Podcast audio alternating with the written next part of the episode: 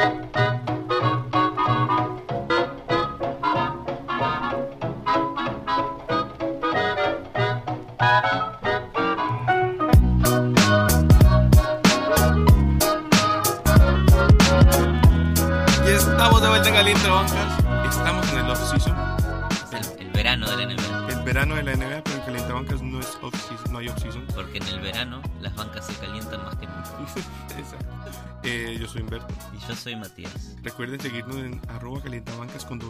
Twitter eh, y en- escucharnos en cualquier plata- plataforma que quieran. También estamos en Instagram, los que quieran. Estamos en todos lados y tenemos un nuevo logo de unas bancas calentándose. Tenemos nueva imagen. A ver, cuéntenos qué opinan. Eh, ya, ya, ya somos serios, ya es un podcast serio. Sí, ahora no se pueden reír más de- del logo. ¿Qué ha pasado en la NBA en esta offseason? Pasó demasiado. Yo te cuento, te cuento lo que pasó conmigo el otro día. Estaba viendo el debut de Zion Williamson en los Pelicans en la Summer League eh, contra RJ Barrett. Este era el partido. Y Zion está, hizo un robo, pegó una volcada, estaba ganando el día después de empezar un, un par de mal tiros. Y hubo un terremoto que interrumpió el partido. El terremoto no era Zion. Un terremoto en, en California. El partido se jugaba en Las Vegas, se suspendió el partido. Me quedé dormido y cuando volví a abrir los ojos, en la televisión estaba Wash, Adam Wonarowski, anunciando que Kawhi Leonard y Paul George, los dos llegaban a Los Ángeles Clippers. Ahí todo Era la, cambió. la- la una y media de la mañana, algo así. En ese instante todo cambió. Es increíble que con un movimiento Kawhi le devolvió el balance a toda la NBA. Eh, de genio lo que hizo de mantener a los Lakers esperando así como en Eso es- ascuas. Eso es maquiavélico, man. Es maquiavélico. Se quedó esperando hasta el último día que podía esperar. Y, y, y aparte empezó, reclutó a Paul George en silencio. Él ya sabía que eso iba a pasar, él ya sabía para dónde iba. Pero obviamente hasta que los Clippers no concretaran ese trade por Paul George no podía hacer nada. Y capaz no lo hacían y terminaba yéndose a los Lakers. Entonces la posibilidad de irse también era real. La mano la tenía obviamente. y Toronto. Toronto nunca, ¿no? Toronto tenía que, tendría que haber sacrificado casi que su futuro. Eh, le ofrecieron incluso cambiar a Paul George y a, y a Westbrook por Siakam. Esta fue el- la oferta de, de los Thunder Sí. a Toronto para decirles, mira, con esto podés, porque ya todos estos tres equipos sabían lo que estaba pasando. Exacto.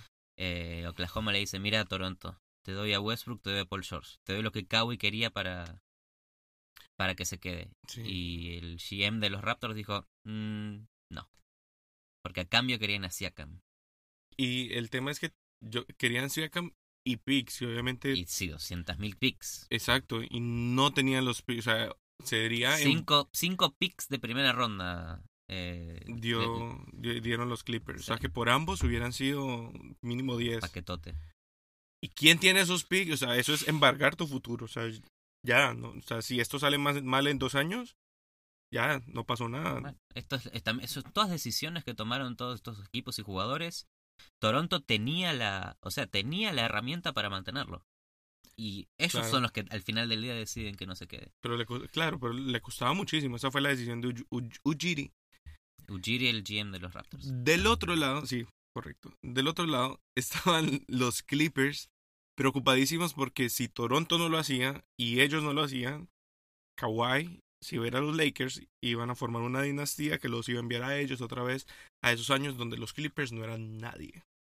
Entonces tenés dos opciones, o, o sacrificas estos picks de este paquete que incluía un prometedor jug- jugador como Gilius Alexander, o de- le dejas el camino libre a los Lakers y su próxima dinastía. ¿Qué, pero qué lindo lo que hizo Kawhi, ¿sabes por qué? Porque si se formaba lo- el, el equipo con Anthony Davis y LeBron en los Lakers, era otro año más en donde empezábamos la temporada diciendo, "Sí, eh, ya, Claro, ya sabemos quién va a ganar. claro. Es feo, es una sensación fea. Lo que le dio Kawhi al, al mundo del básquet es el balance. En ese balance y en ese proceso desarmó a, a los Thunder también. Eliminó a los super... Y es el, el, el destructor de los super teams. Mató al super Tempo- team más super team. temporalmente, temporalmente, Temporalmente. el formato de esta próxima temporada es quién tiene el mejor dúo. Y creo que eso vamos a hablar bastante. ¿Quién tiene el mejor dúo? ¿Quién en su es el equipo? mejor equipo de NBA Jam de toda la NBA? Exacto, básicamente. ¿Y quién rodea a su dúo con mejor eh, supporting cast, no? Y eso también era lo que esperaba Kawhi. Eh, probablemente que con el poco tiempo que ya tenía y los pocos free agents disponibles, eh, los Lakers no iban a poder construir algo, pero creo que igual lograron encontrar como buenas reservas ahí en, en lo que había. ¿Qué te hubiera gustado más como equipo? ¿Los Lakers con Kawhi o los Clippers con Kawhi? Ah, no, hubiera sido mucho mejor. Estoy diciendo que prefiero ver. Prefiero que haya más equipos con, con más estrellas. Que hubiera sido más devastador y más letal, obviamente tenerlos ellos tres juntos. Ahora está muy abierto el básquet. Es- por lo menos el sí, ambas conferencias están súper abiertas. Porque aparte en el West, en, en el East, Toronto ya no va a ser el, el principal y todos los equipos eh, se han como que renovado, re, re, re- retooling, como dice Pat Riley a veces. Y es que, mira, desde el, el 2012, ah, o sea, cuando LeBron James crea el Super Team en, en 2012, o- quizás no lo creó él porque venía con la inspiración de los Celtics, Claro, eh, e- con ese- Ray Allen, con Garnett y con Paul Pierce. Pero sí son, fueron los primeros en juntarse, juntarse en su prime. Sí. Y firmar juntos, porque otra cosa es eh, que, que se den los trades para que Kevin Garnett y, y, eh, ¿cómo se llama? Ray Allen terminaran en Boston. Otra cosa es llamarse y decir, hey bro, ¿dónde vamos a ir? Vamos para allá, listo, vamos. Y este fue el invento que después se trató de replicar desde que LeBron ganó en Miami. Lo, lo hizo Golden State cuando Draymond Green lo llama a Kevin Durant. Le dice hay que armar esto acá también.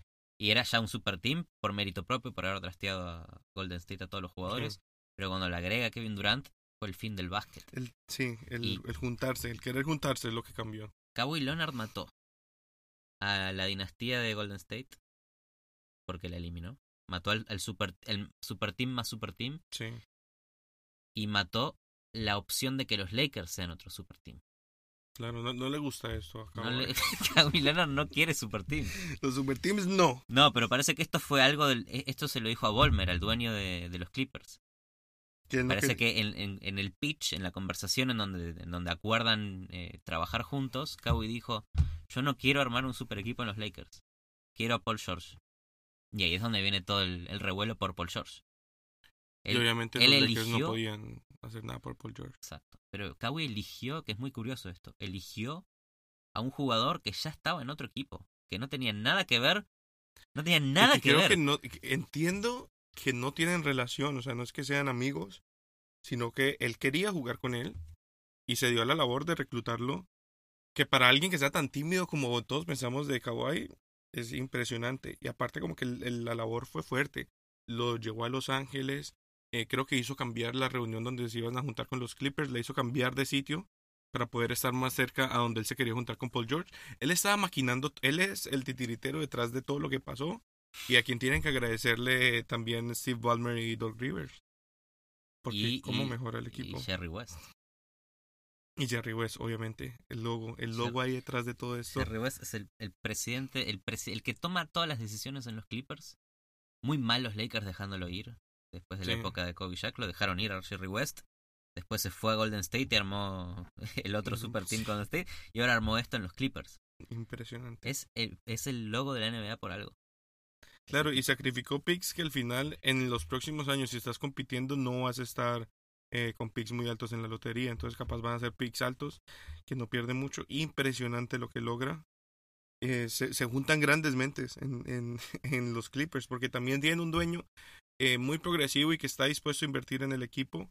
Kawhi obviamente escoge a Paul George porque sabe que es un superstar que aporta lo mismo que él viene a aportar. Son muy parecidos de, de estilo Demasiado de juego. parecido. Son dos Lebrones, si querés. Uf, qué En el mismo, bueno, ¿no? Pero en estilo de El juego estilo, son dos Lebrones. Son lebronescos. Eh, obviamente ambos se sacrifican muchísimo en ambos lados de la pintura. Entonces ambos tienen esta mentalidad de que para ganar hay que jugar de todo, ¿no? Entonces jugadores que pueden jugar en el poste, pueden tirar de tres, eh, pueden hacer mucho pick and roll también con Lou Williams, que, o sea, que va a abrir muchísimo la cancha también, va a mover defensores. Es impresionante. Yo creo que en papel es el mejor equipo y que tienen obviamente a la cabeza a Doug Rivers. Un entrenador de élite que sabe cómo es juntar eh, superestrellas, o sea, sabe que es tener superestrellas y balancearlos y que tiene dos jugadores super versátiles que los puede usar literalmente como quiera. Y aparte tiene a. No te olvides que todavía está Landry Shamet. Está Shamet, obvio. Está Patrick Beverly, está Montres Harrell, que fueron dos de los mejores defensores el año pasado. Está Lou Williams, sexto mejor hombre del año. Lou Williams, el, el, el anotador principal de los Clippers saliendo del banco el año pasado. Saliendo del Puede hacer banco. lo mismo. Va a seguir haciéndolo. Obviamente, alguien puso es que, ah, capaz Kyle Kuzma puede ser sexto hombre del, eh, del año en Twitter. Y obviamente no. puso, Lou eh, Williams. puso LOL. Lou Williams no solo fue el sexto hombre del año, le ganó dos partidos a Golden State. Casi en los playoffs. impresionante. Una remontada Lou liderada por. Lou Williams. Y ahora le dan este tipo de compañeros impresionante. Qué lindo. Y, Eh. y Zubac, ¿no? Lo- eh, el remanente de- del primer trade de Anthony Davis, que nunca fue. Pero obviamente en estos matchups contra LeBron y Anthony Davis van a depender de que el resto del equipo aparezca. Sí. Eso va a ser claro. Y ahí es donde quién armó un mejor equipo es que se va a ver. Es que es muy bueno eh, el, el- el enfrentamiento Lakers-Clippers. Oh. Aparte que cuatro veces al año. contra Kawhi, Anthony Davis contra Paul George. Y creo Pon- que es- se ven van- cuatro veces al año. uf, Cuatro veces al año. pero van dos contra dos a full, ¿eh? Sí, O sea, yo ya no sé quién puede marcar a quién. obvio. Porque los cuatro también defienden bien. Quizás LeBron el año pasado mostrando más, eh, más relajado en defensa. LeBron esta puede con ser la diferencia. todo lo que ha descansado, con todos los playoffs que vio, yo creo que va a volver como un animal. Eh, no nos, Tuvo de verano. no ¿no? nos, claro, no nos puede extrañar ver a un LeBron eh, posible candidato a MVP esta, próxima temporada. Upa. Aquí. Con el, número- el LeBron número 6 era. El número 6 Ha vuelto al número 6 LeBron. volvió la bestia. No, va a volver re- reenchufado. Y aparte con un renovado equipo. O sea, no hemos hablado mucho de el- quién está alrededor de, de ellos, pero está Boogie Cousins, Danny Green, eh, Rondo. Rajon Rondo vuelve. Sigue Kuzma. Sigue Firmaron Kuzma, a Javale McKee. firmaron a Jabal McKee, Sí. Quinn Cook. Bueno, no es nadie, Eh, pero Es que estos 30 y pico, esto es lo que para mí en realidad iba a ser mejor a los Lakers, y lo digo en serio. Si vos firmabas a Kawhi iba a ser un equipazo, pero Claro. los que rodeaban a ellos tres te pueden importar o no, ¿eh? Pero en una ronda de playoffs y mucho más, esta temporada en donde tenés que cuidar a las estrellas, más que Anthony Davis en medio de vidrio, ¿eh? En los Pelicans nunca jugó 82, ningún año. Tenés que cuidar a los jugadores. Y si tenés eh, chicos de segunda ronda del draft que no sabes si pueden ser un desastre o decentes, tenés que tener mucho cuidado. Y cuando eh, Kawhi elige irse a los Clippers, los Lakers inmediatamente, ¿eh? Claro. eh Caldwell Pope vuelve, Javel Danny McKee vuelve, Rayon Rondo, Danny Green le dieron como 15 millones por año y se armaron un buen equipo. Firmaron Sí, a sí. Boogie por eh, como 3 millones, por el, el mínimo de veterano. Es un equipo que la verdad que se empezó a armar. Sí, No es solamente LeBron y Anthony Davis, es más que un dúo. claro. Creo que también que vamos a ver, es- este equipo va a ser el equipo Anthony Davis, no el equipo de LeBron. Y eso va a estar cool también, ver a LeBron en un rol más rezagado, más atrás un poco, eh, repartiendo un poco más el balón, siendo más un role player. También es posible que sea beneficioso para Boogie eh, empezar suave la temporada, retomar su nivel de a poquitos. Obviamente va a tener todo el verano eh, para recuperarse. Y teniendo a alguien como Javali McGee. pues, Javel buen McKee yo, eh, yo creo que puede empezar del titular porque es muy atlético. Y eso necesitan LeBron y, y Anthony Davis. Claro. y le puedes dar a, Dem- a DeMarcus Cousins la posibilidad de ser el líder de la segunda unidad del equipo. Que tenga la pelota en la mano, que tome confianza, que empiece a hacer jugadas de él. Yo de verdad creo Claro. que eso le vendría mucho mejor. En los, en los Warriors nunca lo pudo hacer. Claro, y que lentamente pueda recuperar su nivel tranquilamente saliendo de la banca con de pronto esa competencia más suave. Y lo más importante, firmaron a Jared Dudley. Ojo, ¿eh? Ojo. Lo- Supuestamente los Jared Dudley Jared llamó a los Lakers y se ofreció a sí mismo. no, ey, el mínimo del mínimo del mínimo yo te lo acepto. Lo que que tienen. No, no, pará. Yo escuché que estaba entrenando a Mari Studamayer la semana pasada. claro. Que quería volver. Y Montaelis. Monta o sea- y Studamayer estaban entrenando juntos. Eso es- Si alguien empieza a firmar equipo a jugadores del Big Three, es como. ¿Qué pasó? el primer campeón que es ex Big Three. Puede ser a Mari Ex Big Stoudemire. Three, Impresionante. Si firma para los Lakers, Eh, ¿se podrá mover? No es tan grande. Stoudemire. lo que hizo en Israel, salió campeón como tres veces Bueno. en la Liga de Israel. Ojo. ¿eh? La Liga de Israel. Pero Studemayer se podrá mover. ¿Cuántos años tiene Studemayer? Hoy. Eh, no está tan viejo, está como en sus 34 o 35. Sí, porque se fue pronto la NBA. Sí. Eh, Estamos buscando la edad. 36, no está tan. no está grande. tan viejo. O sea que O sea, puede- es menor que LeBron. No, LeBron tiene 34. tiene- Ah, ¿no tiene 36 ya? Tendrá 36. Tendrá en dos 30. años. Bueno, bueno, le queda, le queda. 36, no, pero 36 puede ser un jugador productivo. Carmelón fue, Sí, bueno. fue uno hasta los Carmelo 40. sigue siendo free agent. ¿Quién va a firmar a Carmelo, por favor? Alguien dele un Studama- mínimo. Studamayer y, y Carmelo Anthony nunca saldrán Les campeón con ¿no? los Les, Knicks. les quedan 9 millones de cupo a los Lakers. No, pero no le van a dar eso a Carmelo Anthony. No, pero pueden traer a Carmelo y a Stoudemire. No, no, no, no, no. No, no, no vas a gastar nueve en esas dos cosas. O sea, está bien, si quieren salir campeones, yo te invito a ser parte del plantel. Tenés ahí el, el, eh, el spot de, del lesionado. Bueno, que si pasa algo, Uy, jugás. qué cruel, no. Ah, si pasa algo de Carmelo Anthony, yo no lo quiero en el equipo. No Uy, quiero, qué mal. no quiero. Qué falta de respeto. Yo soy un hater de Carmelo Qué Anthony. falta de respeto. A Studamayer sí lo banco.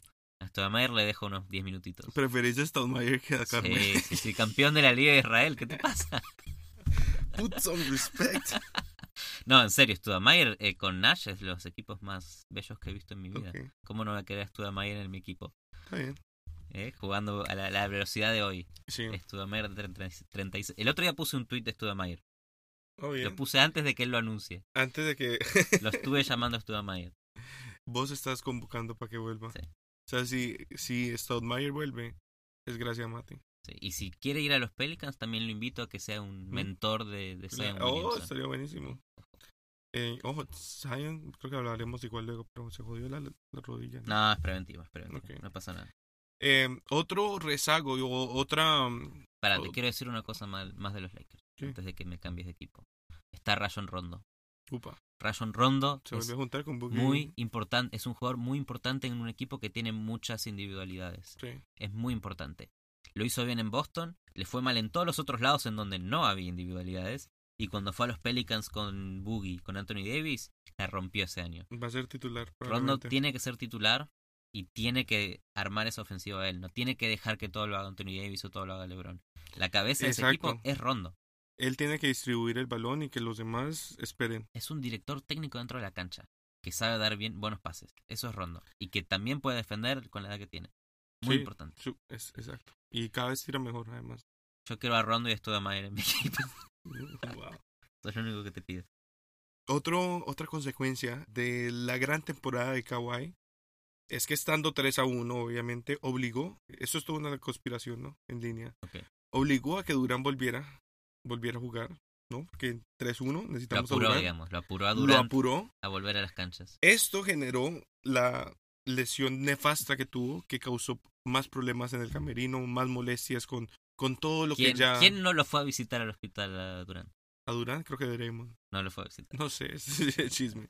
Pero obviamente ya un camerino que estaba bastante candente durante la temporada, que no termina con anillo. Sí.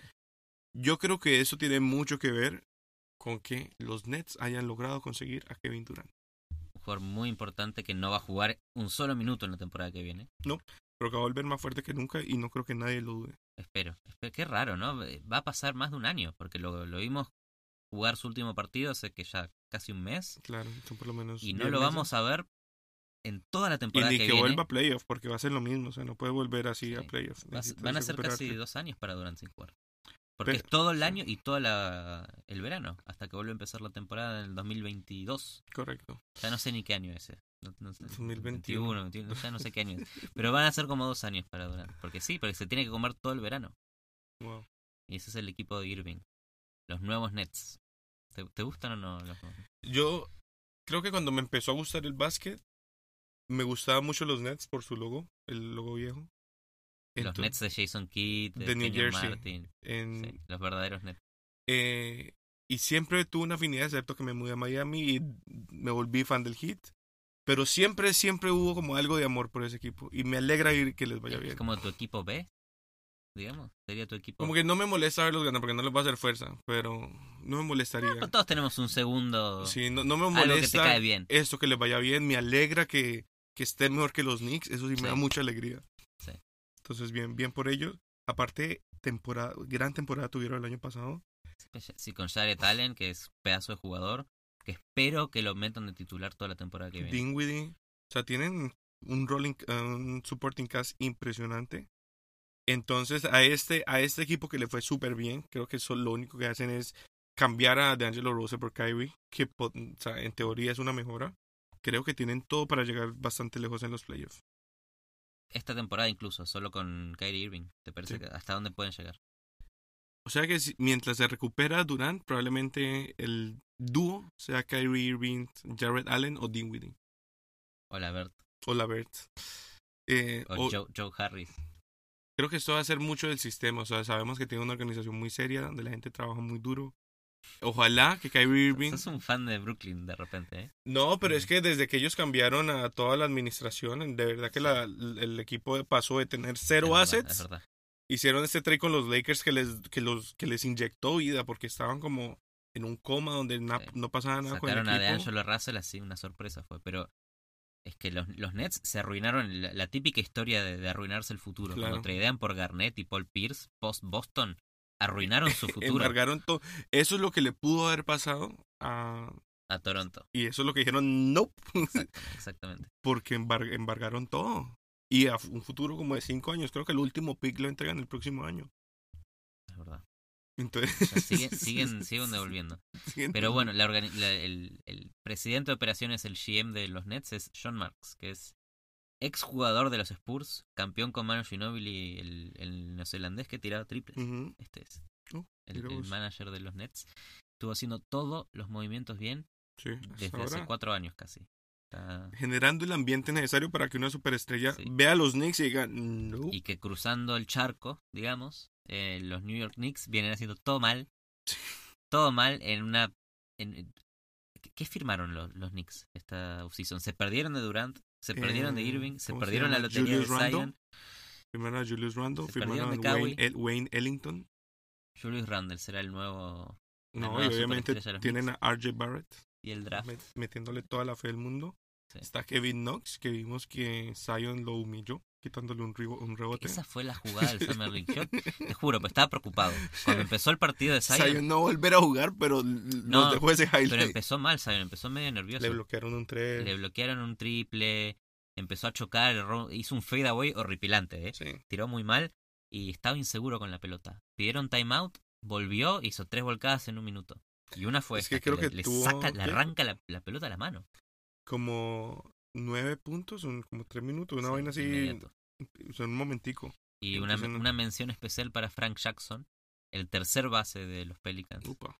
después de, de Lonzo Ball y de Shur Holiday, es Frank Jackson.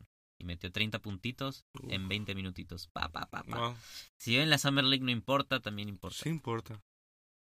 Sí importa. Hay cosas que definitivamente se pueden trasladar a la NBA. O sea, vos ves un jugador tirar que sabe manejar bien los pick and rolls. Esas cosas, de eso viven los jugadores que cobran millones hoy en día. Sí, O sea, si sabes tirar bien de tres, vas a poder sacar plata en la NBA. es verdad. Y. Me gusta que hemos transicionado a los Pelicans, porque te voy a hablar de los Pelicans. Háblame de los Y Pelicans. te, te voy a decir que probablemente ya con el oeste como está, no van a llegar a los playoffs. ¿What?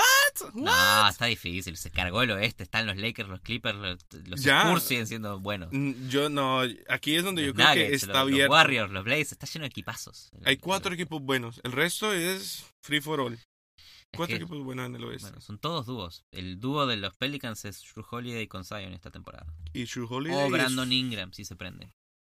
y, y Lonzo, que también puede tener una buena temporada. Pero, Y van a tener un tirador veterano que le puede enseñar mucho también del equipo, en sí, JJ Redick. Redick. Es verdad, es lindo equipo. Es lindo equipo. JJ Redick es síntoma de que quieren competir hoy. O sea, vos no traes ese Sí. tipo de jugadores. Y Derek Favors, que ha sido Y Derek Favors, que el- nunca se siempre el, se me el olvida. acompañante de Rudy Gobert en todos estos años de Utah.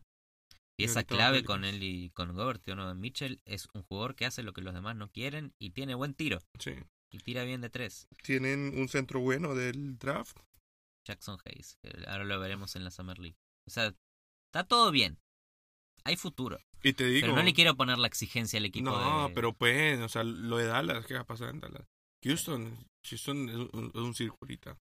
Houston es un enigma. O sea, hasta que estos equipos no muestren seriedad, yo creo que sigue abierto. Hay cuatro equipos buenos, pensando en los Nuggets, pensando en los Lakers, los Clippers y Portland. Si es que logran, si es que Nurkic vuelve, vuelve San bien. Antonio no le tenés confianza nunca, ¿no? Bueno, se, se rearmaron bien, pero eh, también hay que verlos jugar. Porque es que DeRozan, o sea, juega bien en toda la temporada y luego llegan los playoffs y Sí. bye bye. Bueno, vamos a No ver un buen, unos buenos Pelicans con Zion haciendo Pero muchas eso es lo lindo, está abierto. Yo quiero, quiero que lo que quiero ver esta temporada, out. lo que quiero ver es que Zion empiece a desarrollar el tiro. Porque me preocupó un poco cuando empezó a sacar tiros en la Summer League. Tira feo. No, Tira, con y un, tira con un saltito incómodo que no es bueno para, para Sí. desarrollar tiro. Tienen que. Tira como Draymond, como con la maleta atrás. Tira como sacándola de la cabeza la pelota. Está- Como tira que raro. todavía no sabe manejar su cuerpo en, en el perímetro. Es muy gigante. El fade away que hizo, saltando para atrás, creo que se la tiró a la cara al defensor. de- de- el poco arco que tenía el tiro. Y lo otro es acostumbrarse al sistema porque se veía en defensa perdidísimo.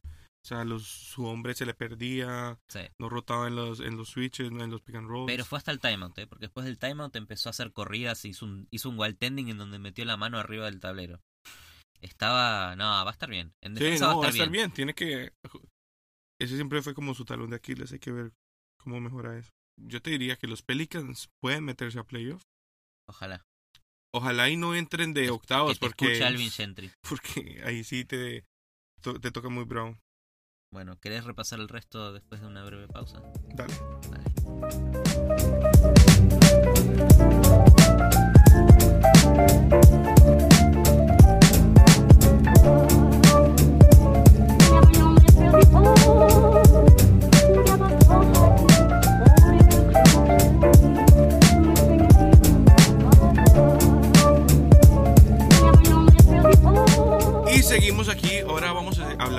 El... Faltan 27 equipos para Faltan hablar. 27 Sí, equipos. vamos a hablar de los Este podcast va a durar unas cuatro horas. No, mentira, vamos a hablar un poco de lo más importante. También porque este es el primer año donde no necesariamente el mejor equipo está en... Bueno, sí está en el West, pero puede ser No se una sabe conferencia... nada, falta tanto. Claro, pero puede ser un- un- una conferencia mucho más pareja. Un, un- Todo lo que ¿no? estamos hablando ahora no va a importar el, el 30 de octubre cuando se esté jugando Cuando básquet. todo No va empiece. a importar nada. Este Nada. podcast pueden dejar de escucharlo en este instante. Nada importa lo que Ah, digamos ahora. termine, termine. Nada, nada. No lo terminen. No lo terminen. Ahora vamos a hablar de más equipos. ¿Qué te Que gustó? no importan. ¿Qué te gustó del East, Humberto? Eh, ¿Qué me gustó del East? No, en realidad lo más importante fu- fue lo de Miami, pero hablando un poco de todo lo que pasó, perdieron a Toronto, ¿no? Como gran equipazo del este. Toronto, se Toronto desarmó. no es más una amenaza. Estamos de acuerdo. Sí, estamos de acuerdo. Milwaukee, ¿qué, qué, qué pasó? Milwaukee hace historia como el primer equipo con dos sets de hermanos. El doble dúo. Tiene La era de los dúos. a los Antetokounmpo y a los López. Porque firmaron a Robin y a Brook López. Y firmaron a Giannis y a Thanasis ante Tecumpo. Es un equipo de hermandad, de familiaridad. Juegan por ellos, juegan a defenderse a ellos Qué mismos. lindo va a Juegan ser en Milwaukee. familia. O sea, esto es. Eh, en química le sube 10.000% a Milwaukee. Sí. O no, o se pelea, los hermanos se, se tratan mal. No sabemos. No sabemos qué puede Eh, perdieron a Brogdon, pasar. eh, Importante, Brockton. que se fue un Indiana que pinta fuerte y puede ser in- intimidante. Indiana recupera a Oladipo. Sí. Indiana agrega a Brockton, que es muy importante para los Bucks. Es una gran pérdida para los Bucks. Pero agregan a Wesley Matthews Bueno, y renovaron a Chris Middleton. Bueno, si está Giannis, son candidatos. Es lo único que importa. Y Giannis yo de- creo que va a volver con hambre porque la manera en que perdió, obviamente con el camino un poco más abierto, porque digamos los Boston perdieron a Kyrie, lo reemplazan por Kemba, que promediaron números casi idénticos en todas las estadísticas, pero Sí. que yo creo que nadie piensa que están al mismo nivel. No, están al mismo nivel y yo creo que Kemba es menos, tiene menos problemas de que no De- sabes lo que quiere, obvio. de que, que de Irving no se sabe lo que Va a quiere. ser menos problemático, va a encajar mejor para Brad Stevens de que haga lo que... Juega, juega callado la sí. boca. Tuvo que jugar, en- si jugás en una franquicia con Michael Jordan, Mm. tenés que callarte la boca y jugar. y jugar y mostrar. Eh, mostrar. Puede, puede que sí, puede que juegue más liberado. Boston también perdió a Horford, pero llevaron a Enes Kanter. No es tan buen defensor, Y lo tiene Filadelfia. eh, pero quiere quiere que eh, probar, ¿no? Sí. Filadelfia pierde con JJ Redick yéndose a los Pelicans, Perdió Rey, eh, llevaron a Richardson, que no es tan buen tirador. tirador. pero puede mejorar. Puede mejorar. Jovencito. Para mí, la comparación sería más con Butler y creo que Richardson tiene más potencial de lo que llegó a ser Butler. Porque creo que Butler es lo que conocemos y no hay otro nivel de Butler. Sí. Ok, en el este a nivel nombres, o, sea, lo que se sabe hoy, porque no sabemos cómo van a jugar, a nivel nombres, Filadelfia es de los más fuertes. Sí, con obvio. Richardson, con Ben Simmons, con Embiid, con Si Tobias algún Harris. día vencimos aprende a tirar, esto se acaba. Ya, para nada, para nada con nadie. O no necesita, porque lo puedes rodear de tiradores. Y, y esa es tu función. Pero en los últimos eh, partidos que hemos visto que perdieron, el problema ha sido ese hueco que hay ahí en la ofensiva. sí, es verdad. Que lo cubren Con bien en la Jimmy- Pero pintura. con Jimmy Butler también pierden defensa. Que eso para mí era muy importante en los Sixers. Y Claro. su éxito en los playoffs fue por la defensa también. Pero Richardson creo que puede mantener esa... O sea, creo que lo que hizo a Richardson antes de, de que se, eh, se volviera... en eh, Baby Curry. creo que lo que lo hacía era su defensa, sus brazos largos y cómo cubren el perímetro. O sea, lo importante de Richardson cuando recién entra en el hit eh, era la defensa. Yo creo que en este equipo donde sabe que no... O sea, también tuvo el, el beneficio de ser el- el- la primera opción en Miami esta temporada. Pero va a llegar a, a los Sixers y no, va a ser la primera opción. Entonces tiene que volver a recuperar esa mentalidad de, bueno, vamos a ganarnos el puesto y ¿cómo te lo ganas? Defendiendo. Sí. Y, y con los Sixers siempre la precaución de la salud. Porque el año pasado estuvieron todos sanos, pero Claro. en Bid no, nunca sabes. Sí. Simmons nunca sabes. Y esto te puede perjudicar en un par de partidos de la temporada. Tenés una, un matchup de playoff no favorable y te vas antes. Claro. Eso es muy importante. Richardson eh, igual ha sido muy, muy saludable. Eh, definitivamente los Raptors están peor. Lo que sí me gustó es que por lo menos este año Miami, lo que todo el mundo esperaba era, Mom- momento Miami Heat. vam- vamos a hablar de qué, ha pasado en casa. Miami Heat. Todo el mundo esperaba que simplemente dejáramos consumir los contratos de Dragic y Whiteside y el otro año íbamos a ver qué pasaba. El tema es que el próximo año no hay muchos free agents interesantes. Entonces, totalmente respeto para Pat Riley para remover el roster y por lo menos intentar algo nuevo. ¿Qué está haciendo Pat Riley? Yo, yo- yo no sé. qué hizo. Eh, algo importantísimo fue que se deshizo del contrato de Whiteside, que aunque en la nueva NBA de con el salary cap de hoy no es tan alto, Sí, pero se lo mandó a Portland, ¿no? pero ya era, si lo manda por la, ya era un contrato altísimo para alguien que estaba jugando en la banca y estaba jugando poco, porque ya el puesto lo había perdido con Adebayo. Eh, había una fricción entre su estilo de juego y, y lo que quería Spolstra, porque a Whiteside siempre le gusta en los pick and rolls volver a la pintura y esperar a los jugadores atrás. A Spolstra le gusta switchear y defender en la cara de los, de los jugadores. Sí. Entonces había esta fricción de que Adebayo sí lo hacía, entonces sabes que pues te sentamos y te ponemos cuando hay un jugador grande a quien bloquear y ya. Sí. Pero Pat Riley se- eh, estaba empezando a vender todo para todos lados porque tenía que limpiar para firmar a Butler. Claro, Esto era su objetivo. en Butler, teoría todavía están ah, Sí. ofreciendo a todo el mundo. Butler y algo más.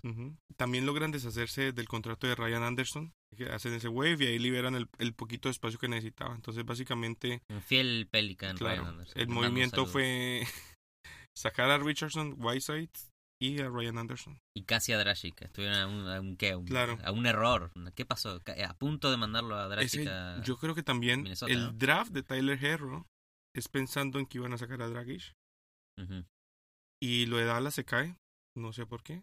Ah, Dallas, sí, güey. Iba a ir a Dallas, lo de Dallas iba a reencontrarse con Luka Doncic. Que hubiera sido lindo Hubiera Dallas, sido ¿eh? buenísimo. Dragic, Doncic y Porzingis. El, el, el, el mejor equipo europeo de, de la historia, quizás. Pero eso se cayó. Estuvieron también, o sea, o están todavía los rumores de que están interesados en Westbrook. Pero eso solo sería posible si salís del contrato de, de Dragic. Regalás 500 mil picks.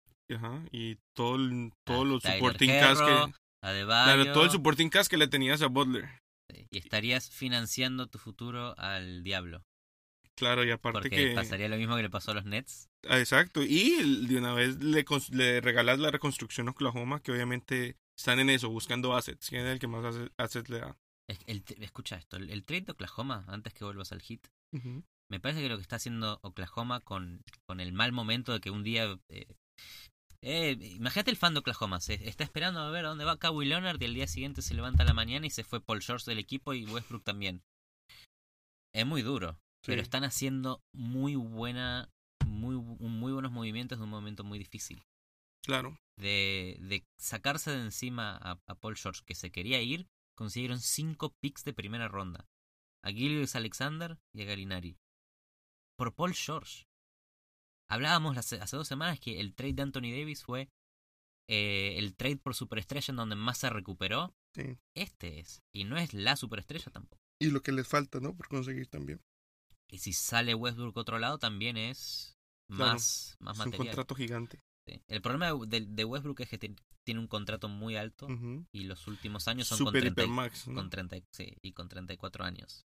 Va a Y cobrar aparte 40 que el, millones. el salary cap va a reducirse, ¿no? Creo que el próximo año no sube, sino que se reduce un poco. Puede ser. Mm, todo se complica. Es, difícil con... Le vas a pagar 40 millones a un Westbrook de 34 Claro. años Es un jugador que depende mucho de, de, Sí. su, de su cuerpo, Westbrook. Sí, No, 100%. Si no aprende a tirar, no se va a mantener en la NBA. Bueno, Y tirar en momentos importantes, porque a veces tira bien, pero cuando llega el momento importante es, es donde... ¿Te gustaría el tomar el riesgo, sí o no? No, con todo lo que hay que entregar, no, nunca. O sea, No querés a Westbrook en Miami. entonces. si hubiera sido antes de antes de traer a Butler, sí, hubiera prefiero a Westbrook que a Butler. Pero no hoy. No hoy con lo que con lo que tenemos. O Westbrook también se habla que se puede ir a Houston o a Detroit. Vamos a ver, quizás para cuando salga esto ya esté Westbrook en algún lado. Otra vez con Harden, Eh, claro. y esto sea obsoleto y no Obsoleto, importa. pero igual, escuchar, igual, pero son escuchar. teorías, son teorías. Eh. Westbrook entraría bien al hit de hoy, pero destruiría su futuro. Claro. Pero sería un gran equipo de NBA Jam. Y destruye el futuro del hit, que es el, el mismo pensamiento que tuvo Ujiri hace dos días, tres días. Pero es la NBA del NBA Jam. Vos tenés que armar el mejor dúo este año si querés ganar. Todos tienen chances. de Claro, pero se reduce a quién los, re- quién los rodea. Pero bueno, para terminar el tema del hit, ¿qué, qué hacen bien? Creo que hacen bien eh, en encontrar un reemplazo de Whiteside que puede igual bloquear de la, con el mismo rate, Sí. pero tira un poco mejor, eh, juega más de stretch 5, o sea, puede jugar más esta posición híbrido de 4-5, tirar más y forzar más eh, en, la, en, en la defensa, ¿no?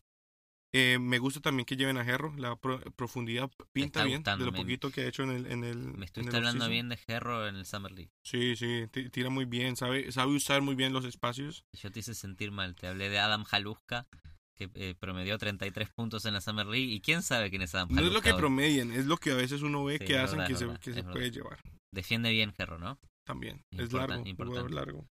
Esto o sea, ya eh, hace dos semanas me hablabas de la mafia de Kentucky y Pat Riley y un También. negocio ahí y ahora estás apreciando a Tyler Herro. Te estás dando vuelta como un panqueque, Humberto. No, eh, definitivamente Sí, te vuelta como un panqueque.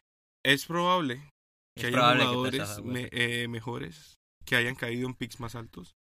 Bol Bol, Pero, por lo- ejemplo. pero hay que hacer lo que tenemos con lo que tenemos, lo que podamos con lo que tenemos. Eh, estuve viendo Taco Fall en Boston. Eh, bloqueos ahí. Está- es muy alto y muy lento. Y Sí. muy lento. Eh, Pero ojalá que si, ju- si jugara Taco Fall con Jordan Bell, podrías tener la dupla Taco Bell. El sponsor de este capítulo. Dios mío. Es que hemos llegado. Gracias Taco Bell por estos tacos. Eh, ¿qué, qué es este juego? De los de, de los dúos. Eh, te puse todos los dúos, porque no importan los equipos, importan los dúos este año. Eh, hablando de, de- de la NBA Jam que se transformó en la liga. Ok. En realidad no, pero si tuvieras que jugar al NBA Jam, ¿cuál sería tu dúo? De todos estos De dúos, todos, estás jugando el ¿querés NBA Jam. leerlos? Uy, no, que- son 30 dúos. Son- Elegime el que, al que te guste. ¿Y por qué? El que más me gusta y porque creo que, marica, no irse con LeBron y AD es, es un error. LeBron y Anthony Davis. Sí. O sea, no te vas con tu equipo, con, Butler y Jones Jr. no, Jones Butler Jr. y. Dragic. Butler y Dragic, no, obviamente.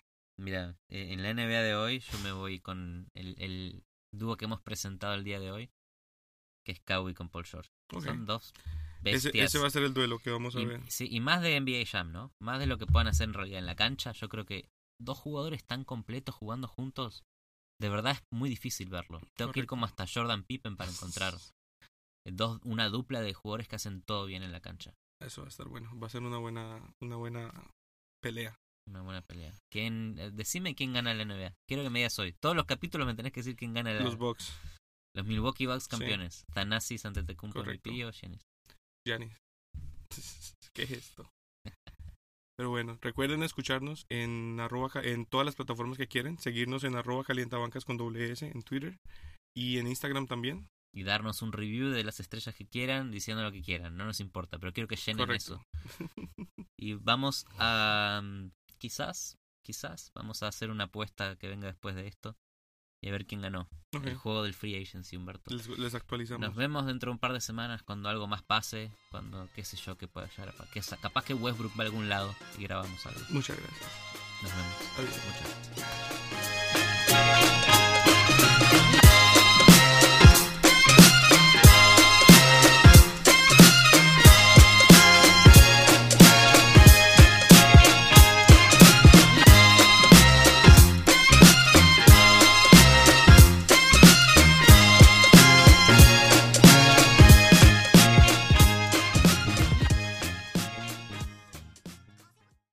Steph. You have to pick one to start a team. Who's better? Yeah, you have to pick one. Oh man. Um it depends on what I'm looking for. If I'm being honest, if I'm looking for a player, New that's- franchise. Start over.